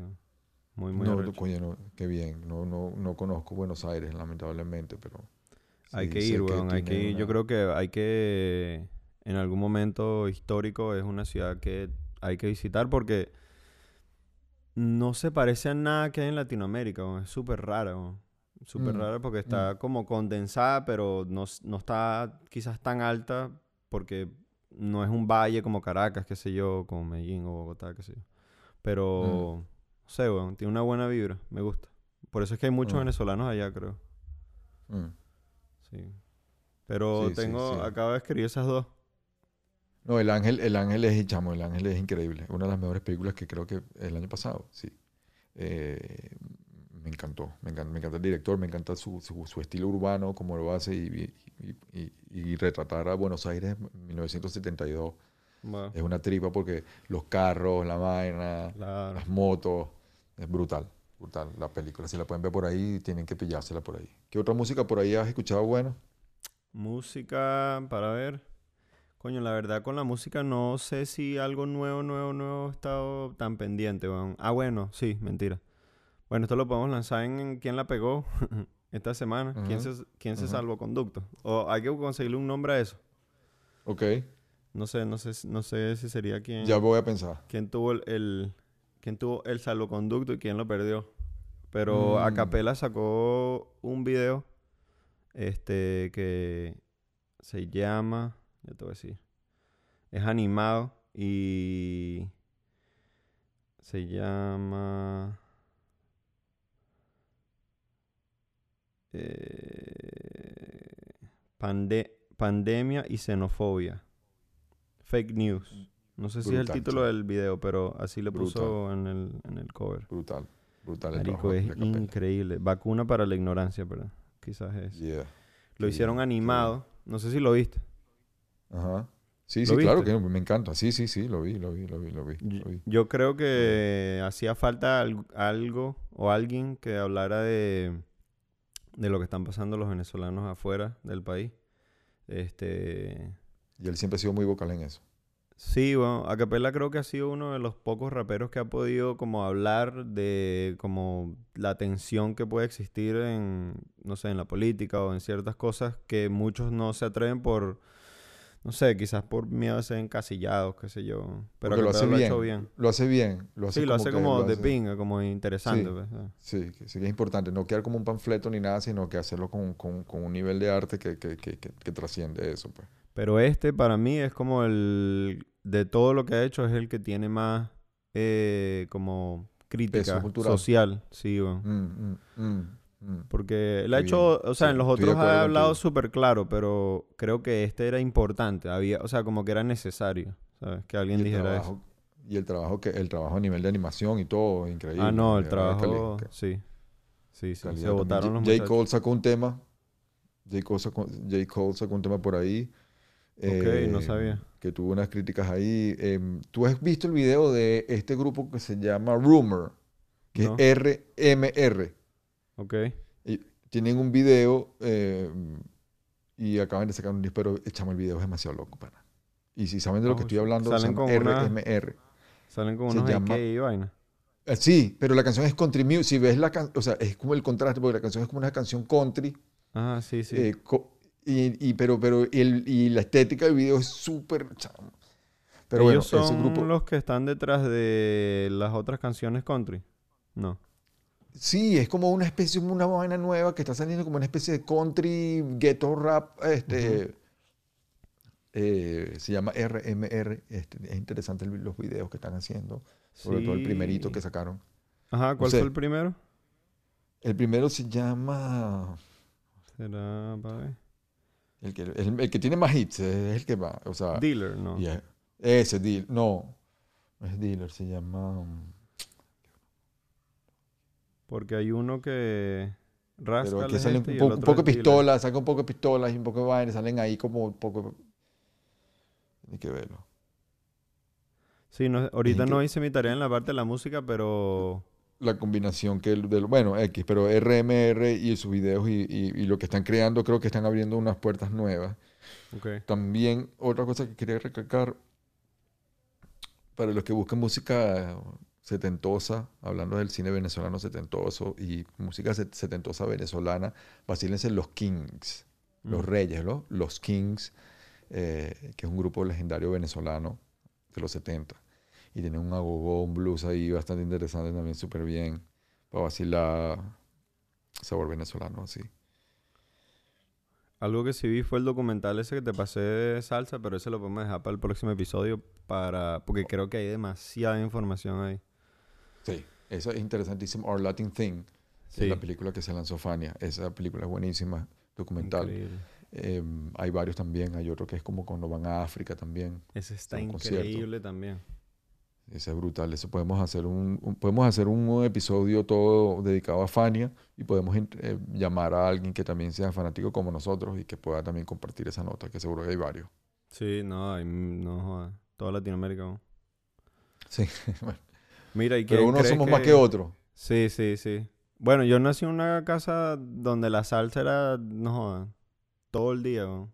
Y mi papá tocaba cuatro y vaina, entonces la música me Ah, influenció burda. ¿sabes? Sabes que el otro día estaba, el, el año pasado, me vacilé, el año pasado o antepasado, me vacilé a Willy Colón aquí en Los Ángeles. Yo me lo vacilé, sí, también. Aquí vino en el mismo viaje, seguro. Exacto, en esa gira, pues, en esa Sí. gira. Y es la segunda vez, la primera vez que lo vi, lo vi en el Teresa Carreño.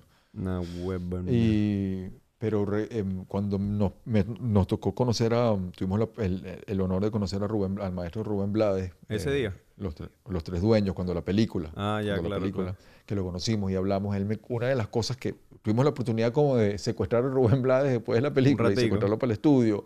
Y como no- iba a ser por una hora y se convirtió como en cuatro horas que lo sentamos y le caímos a preguntas, Rubén, de todo. Yo técnicamente a preguntas de Pedro Navaja, de Siembra, ta, ta, ta, ta, canciones Claro. técnicas, preguntas técnicas, perdón. Y entre varias cosas que nos comentó, que también puedo ir soltando varias de esas joyitas en, en varios episodios. Una era que, que cuando estamos hablando de Willy Colón, Willy Colón, obviamente, los metales es su fuerte porque es trombonista. Ujú. Y mm, él comenta que cuando fue en, en uno de los que tiene una memoria que nunca se le olvida, que fue a un concierto en Venezuela, en Caracas, en los años 70, cuando Willy Colón él tenía la orquesta con todos los metales, y que cuando entró y vio que los metales arrancaron, o sea, que dice, era como un tsunami, dice. era como un tsunami, como una ola que me pegó y dije, wow, qué bolas este pana. Ujú. Y La primera vez que lo vio fue en cuando- Venezuela. Sí, Wow. Algo, no, o creo que fue un concierto como que una memoria legendaria que él tenía de, de ver la, la orquesta de Willy Colón activa con los metales. entiendo, entiendo. O de repente fue cuando ya se separó, o no sé qué fue, no, no recuerdo muy bien. Te voy a recordar eso bien. Pero sí, sí, sí recuerdo que me dijo que cuando vio y vio los, los metales que comenzaron, que comenzó la, la orquesta, que fue un impacto que nunca, que nunca pudo olvidar. Y, y cuando estaba viéndolo en Los Ángeles, dije, bueno, y cuando comenzaron los metales, cuando comienza Idilio, no, hermano. No, increíble, increíble. Yo no. creo, creo que es el, me- el mejor concierto, o sea, no quizá el mejor, el que yo me he vacilado más de toda mi vida. Y eso que he ido bastante. Yo he visto hasta Tribe Called Quest en vivo, vainas así, ¿sabes? Pero Sí. porque a mi hermano le encanta la música y siempre concierto, concierto. Pero el de Willy Colón, marico, fue como check, ¿sabes? Necesitaba ahí un concierto de Willy Colón y fui con mi mamá y con mi hermano y era así todas las canciones, ¡guau! las sabía todas, ¿sabes? Increíble. Increíble. Arrechísimo. Y Y además el hace tipo es un vacilón. Hace falta un... Sí, sí. Él ha cambiado mucho a través de los años y tiene una, posición política muy determinada, pero, Sí, bueno, aparte. pero, pero es un vacilón. El pana es un vacilón y es, un- es mi ídolo, es mi héroe. De, a los 16 años estaba haciendo música con la Fania. Qué eh, del en el Bronx. Justo paralelo, cuando él estaba haciendo música en el Bronx de los 16 años, se estaba creando el rap también en el mismo Bronx, ahí como al lado, eran vecinos. Y eso también me parece súper interesante. Y un documental sobre Willy Colón y un documental sobre esa época y cómo comenzó Willy Colón ahí a hacer rap, a hacer, perdón, a hacer salsa junto al rap en, en el Bronx, sería un documental Porque increíble. nadie ha hecho eso. Porque estaba esperando que lo hagamos nosotros. ¿no? bueno, hay que hay, hay otra joyita, pues. Hay Otro otra documental. joyita. Claro, ¿Viste el documental sería- de, de Rubén Blades? Coño, no me lo vacilé, no sé por qué, weón. Como que yo, yo estoy siempre pendiente de lo que va saliendo. Y vi cuando sacaron, o sea, como que lo aceptaron en Tribeca o en Sundance, no recuerdo Mm. el festival. Sí. Y sacaron, sí. sacaron un trailer. Y lo puse, vi el trailer y me quedé así súper esperando. Y no me lo vacilé, marico. Como que ya, como que sabía Ah, vi. años antes, ¿sabes? Pero no Yo sé, como que lo dejé Yo lo vi. de seguir. Yo lo vi, fue un vacilón. Y además él, él está en sus archivos buscando fotos antiguas y vainas. No, debe ser rechísimo. Es una nota, sí. Yo Sí, cuando pero fui a hace falta uno Panamá- así. pe- Ajá. eh, fui con los Racas. No sé si sabes quiénes son. Ya, claro, sí, por supuesto. Hicimos, hice un video con ellos. Y el día antes de irnos, como que mira, por ahí nos invitó. ¿Ah? Ese es el de We the, um, With them Bracas. No, ese Esa. lo hicimos, ese lo hicimos en Oakland. Pero. Ah, ok. Ese también está brutal. Con la bicicleta. Sí, ¿no? sí. Que hay sí. una cámara en la bicicleta. Ahí, ajá, recuerdo. estamos como en un carro y sí, ellos sí, van como ese. hacia la cámara. y sí. vaina. Eso Sí, fue sí, un sí. vacilón, marico, miércoles. Ese- bueno, hay Sí. historias para eso. Pero en ese viaje hicimos otro que se llama eh, Chica de mi corazón, algo así. Fue como un tipo documental. Me- Eso sería bueno revivirlo. Y mm, el día antes de regresarnos, eh, los muchachos, y que coño, eh, íbamos a ir a desayunar, pero nos llamaron, no sé, tienen alguien en común. Y dijo, mira, eh, Rubén Blades nos invitó a comer y vaina. Marico, ¿y qué? Dejamos todo así, como que justo antes de salir, que coño, tuvo una emergencia y vaina, tiene que cancelar, pero dice que podemos ir mañana, pero nos íbamos ese día en la noche. Y fue como coño. Entonces no, no pudimos conocer a Rubén Blades, pero casi. Pero ese pana, nos... Qué tipo tan humilde, qué tipo tan especial, qué tipo tan, qué maravilla de persona, qué clase de ser Sí. humano, cómo inspira, qué trayectoria, qué carrera, escribe, qué, qué música, pana. Este, Él es el ejemplo. héroe de mi papá, weón. Mi papá siempre... Rubén Blades, Rubén Blades. Como maestra de vida es casi una biblia. Ah, Mi ah. papá lo ve así, weón. sí. Eh, yo soy más hacia Maelo, Willy Colón, en mi gusto, en la música, en la parte musical, Willy Colón, Maelo. Es como más hip hop. ¿No? Yo creo, puede ser. Puede ser. Tiene, tiene como un toque, un toque más de... Yo siento que Rubén Blades es como más storyteller. Tiene como un poco Sí, más de... sí. de- Mucho más intelectual también. y- Sí, un y- poco más y- intelectual. Una visión latinoamericana totalmente distinta a la que habían planteado Más los amplia, otros ¿no? cantantes de la. Sí, ¿no? Má- más social. Más social, ajá. Sí. Sí. Otra estructura, ¿no? Sí, totalmente. Sí. Totalmente. Mira, ¿y qué, este, quién crees que tuvo el salvoconducto esta semana? ¿Quién, quién se ganó el...? ¿Quién tuvo el salvoconducto esta semana? Bueno, te voy a decir quién no lo tuvo, pana. Los que me están confundiendo con la vaina, que si la mascarilla no, que si, que si la vaina ahorita, entonces que si la superficie no, que si la vaina, ¿Qué- chamo, qué- o sea, qué? ¿Qué te están la que si las, el, eh, las superficies ahorita me parece que no contagian, eh, que si la gente asintomática ahorita parece que no, no, no contagian, eh, eh, eso es lo que no me parece que tienen el salvoconducto porque nos tienen confundidos, para no sabemos ya qué Con la hacer. información. Chamo, sí. Sí, weón, es verdad. Está burda de... Ya, yo- ya yo como que... Bueno, me lavo las manos siempre y uso la máscara cuando entro a sitios, pero ya como que me estoy dejando un poco de la ladilla de, de estar tan intenso en la vaina porque, verga. Creo que es, es un peso mental súper fastidioso que tienes ahí siempre y que te puede afectar, weón, si lo dejas, ¿sabes? Chamo, totalmente afectado. Nosotros tu- tuvimos, o sea, eh, ahorita que, que lo veo como un poco más desde lejos, porque fueron tres meses, ¿no? Sí.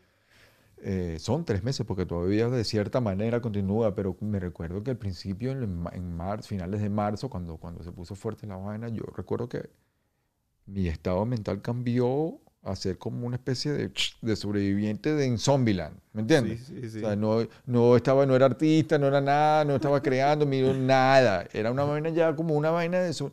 Eh, me puse en ese canal y fue hace poco que, que de verdad pude sa- salirme de esa vaina y poder empezar a crear y hacer, comenzar I el podcast y Legend. toda vaina. Sí, me puse en canal no, y ni me di cuenta, pana. Estaba en canal I Am Legend y no nada más importaba, sino como que mi familia, la protección, la vaina, como si Sí. fuese una vaina apocalíptica Sí, súper que apocalíptico. de cierta manera lo era, y, pero me, me- ahorita me doy cuenta como, como, como el ser humano, cómo cambié en, en- de canal y me convertí en esta persona y ahorita luego me tomó un tiempo por, por poder entrar en la vaina y en la onda creativa y seguir haciendo vainas, pero en un momento era como que una cosa Sí, de emergencia. Bueno, es que es, es- como una vaina de supervivencia, weón. Como que si, si, o sea, por ejemplo, el gobierno de aquí dejó de importarle a la gente. A mí todavía no me ha llegado nada de unemployment nada de esa mierda. Me llegó como que el cheque que le mandaron y ya, pero a la final, no sé, son, es como un estilo de que todos contra todos, weón, ¿sabes?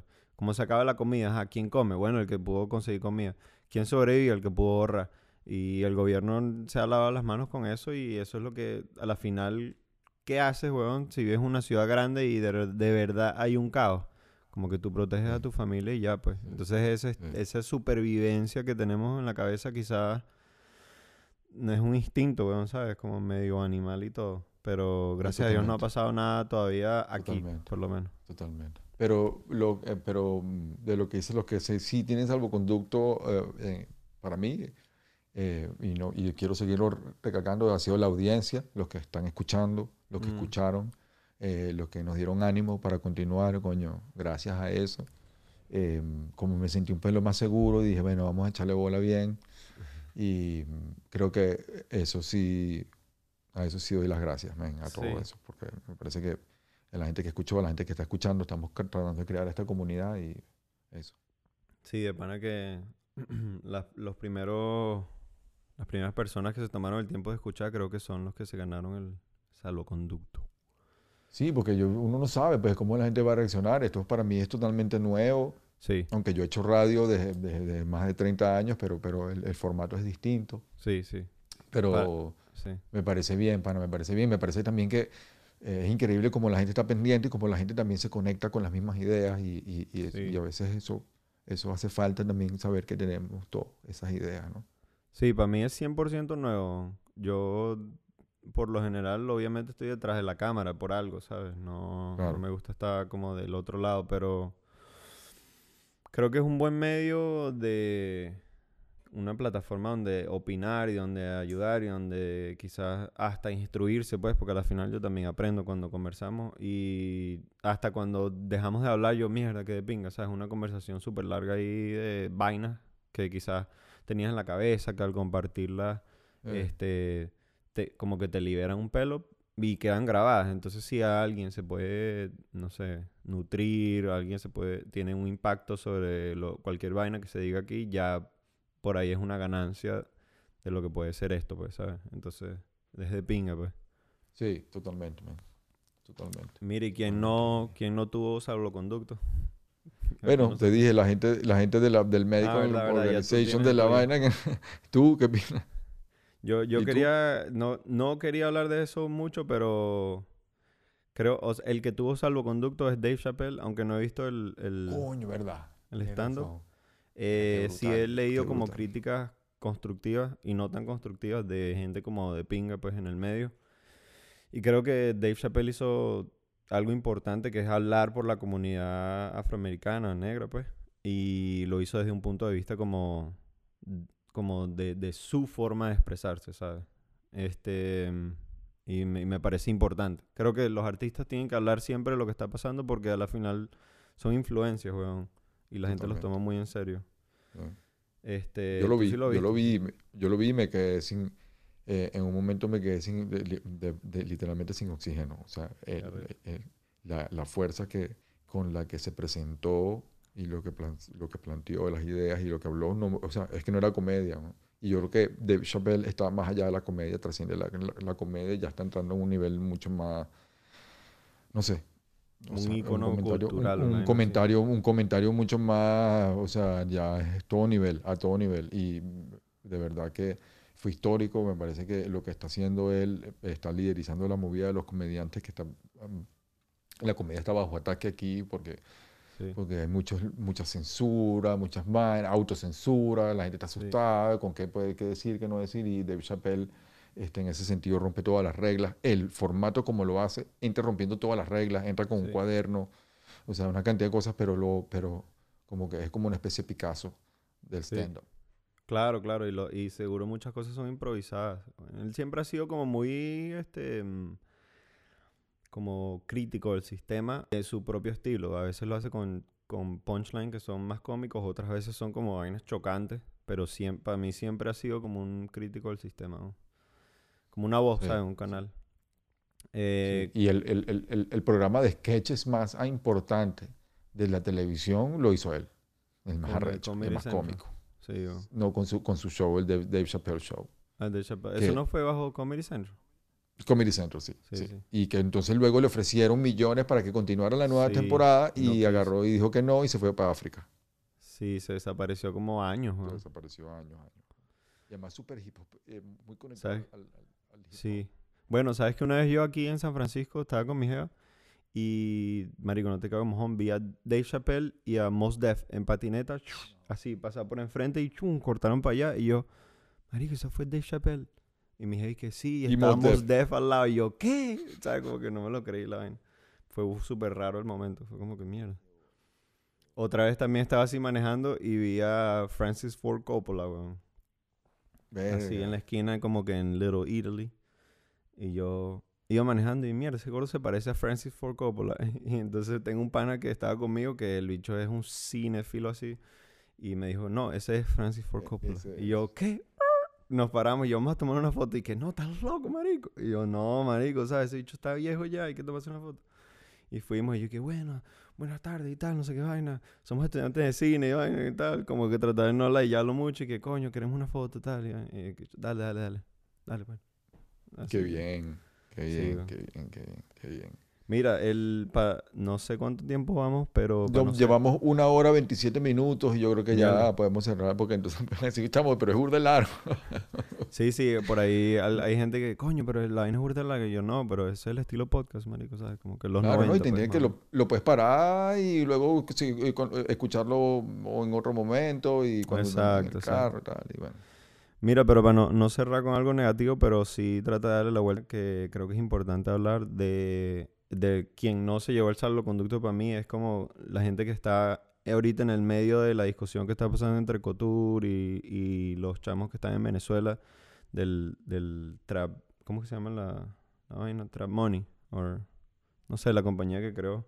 Este, creo que eh, obviamente es importante que expresen cada quien cómo se siente, pero creo que ya, ya, ya basta así de, apuntarse y vaina. Yo creo que son como que eso no ayuda a la cultura para mí, weón. Este, como hablar mal y no, y no como que aceptar ciertas vainas. Así han sido pérdidas o ganancias, weón. Es importante como no sé, poner las vainas a un lado y conversarlas como adultos, weón. Porque a la final los chamos se nutren de esa información y entonces, coño, empiezan a crear como ideas de ciertas vainas que quizás son falsas, weón, ¿sabes?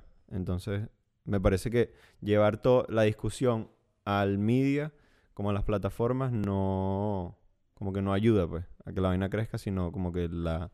Quizás la encasilla mucho, weón. Entonces, Sí, sí, quería la- comentar eso un pelín, weón. La ampliar quizás de una manera más negativa en vez de quizás ahora arreglar las cosas este, persona Sí, sí. pues, no sé. Pero bueno, para no entrar mucho en, en esa conversa. ¿Y onda positiva? La positiva, eh, pero que el, el salvoconducto. Bueno, Dave Chappelle para mí fue el que se lo llevó. Eh, bueno, ok. Bueno, y a bien, capela. bien, y a bien. capela con ese tema que lanzó. A capela con el tema que lanzó también, también, también mm, Real Guaguancó tiene un tema interesante. Sí, sí. no, lo de Eh, Real está increíble. Lo de Real siempre está increíble. Eh, ya, Sí. Para mí es un nivel de él. Pero Mm. lo de Acapella creo que era como hacía falta, pues. Como hablar Ah, de... bueno, también sabes que también tiene salvoconducto. Bueno, eh, eh, hablando con los beatmakers, este, eh, los beatmakers venezolanos tienen el salvoconducto. Me parece que los beatmakers venezolanos están adelante. Están haciendo música increíble eh, y están representando como es, men, Y están de verdad, verdad, en la línea, weón, como Sí, debe sí. ser. Para mí, psh, me inspiran burda, weón. So, bueno, vamos a cerrar ahí top 10 beat makers, pues, venezolanos. Top 10 Big Bang venezolanos. No, no, está difícil. Tienen que escuchar. Bueno, tiene- yo lo dejo para que lo planteen. Yo te- ahí se lo voy a dejar cuando, cuando escuchen lo de sabor y control para que vean. Pero sí, em, de los que de los más nuevos. Bueno, tres de los favoritos, pues. Eso es como decir cuáles son los mejores jugadores de la NBA, como que verga. Claro, está peludo, está peludo. Pero de los más nuevos, no, no nuevos porque tienen tiempo ya haciendo, pero de- que están ahorita saliendo bien. Estableciéndose. Eh, Ca- Castellanos está haciendo unos beats bien, bien interesantes. Por un lado, este, desde Buenos Aires, eh, está haciendo como sonido, coño, que me gusta burda, y, y, y, y sampleando salsa y, y sampleos raros de jazz, y, y me parece que está haciendo algo interesante. Eh, eh, siempre he tenido la oportunidad de, de conversar con Sanabria y, y su aporte de la música y lo que hace, lo hace increíble de, de una manera súper bien. Sí. Hay que entrevistar a. Sanabria también. Ramathim también tiene, tiene Sí. un talento increíble. Old Tape. Hay una cantidad de beatmakers que yo creo que, que, que, que yo resalto también en ese, en, en ese podcast para que la gente conozca un pelo como es la vaina y también gente como que, que experimenta también con sonidos venezolanos como Tambor Beats de Ujú. Valera. Este, mm, clásicos y, y legendarios como Afromac. o Sí. sea, en todas las épocas hay este, eh, productores beatmakers que estaban haciendo cosas interesantes. Entonces yo pienso que simplemente es cuestión de, de- de- de experimentar y de siempre ser original con los beats. Brutal. Bueno, ¿será que Bueno, eh, ve- otra cosa también, eh, síganos, vamos a, a que nos suban los seguidores en Instagram, síganos en el salvo, arroba el salvoconducto. Eh, vacílense el podcast en, la, en, todo lo- en todas las plataformas digitales de streaming, eh, sobre todo Spotify. Eh, pero también está el canal de YouTube, donde, porque sé que en Venezuela no hay Spotify, entonces en el canal de YouTube Sí. también se lo pueden vacilar la versión de video del, del, del podcast. ¿Qué otra cosa? ¿Sabes que eh, Spotify escuché que va a tener como video pronto, algo así? Y vamos si a estar ya- ahí pronto. Sí, vamos sí. a estar ahí pronto. Sí. Eh, Sí, nada. Apple, Spotify, YouTube. Si hay sponsors interesados, por favor, necesitamos. Coño, bien, bien. Podemos bien, lanzarle sería un bien. comercial. Ah, Sería bien. ¿Cómo, cómo serían los sponsors aquí? Uno que le hace un shout out y vaina.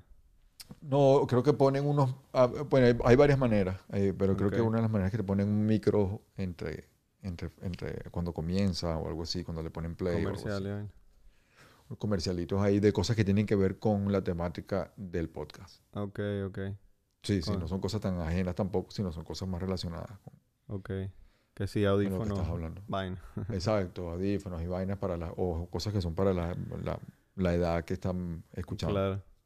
Bueno, ojalá Sí, sí. caiga uno en algún momento. Bueno, sí, eh, y venimos con el, con el episodio número 3 pronto. Eh, ya prometo que, coño, vamos a conectarnos para eh, tener una conexión en vivo con la gente para cuando estemos grabando, si quieren alguna pregunta o alguna vaina. Eso. Eh, y, y nada, bueno, entonces fue el, el salvoconducto, el episodio número 2 con eh, Nelo y DJ 13. Eh, despídete ahí. Bueno, nada, nos vemos pronto con el próximo episodio. Idealmente tenemos a un invitado cada tres episodios, pero vamos a ver qué pasa por cuestiones de internet. Pero si hay preguntitas, cuestiones, dudas, no sé, lo que la gente quiera comentar ahí, observaciones, todo está bien recibido. Y creo que salimos de Gemini. Pronto hay, marico, ahorita hay que si Mercurio retrógrado, no sé qué vaina, full moon, hay un poco de energía loca ahí moviéndose. Pero bueno. Nada, vamos para adelante, vamos para adelante. No crean nada de eso, vamos para adelante, vamos para adelante. pa' eso. Saludos a toda la gente de Venezuela, a toda la gente que está escuchando. eh, bendiciones para todos, gracias por, por el apoyo. eh, seguimos con el salvoconducto, eh, vivos y directos de California. Vivo y directo. Sí. Ya, ya, Váyalo. sí va, vaya pues. y- Chi, chi.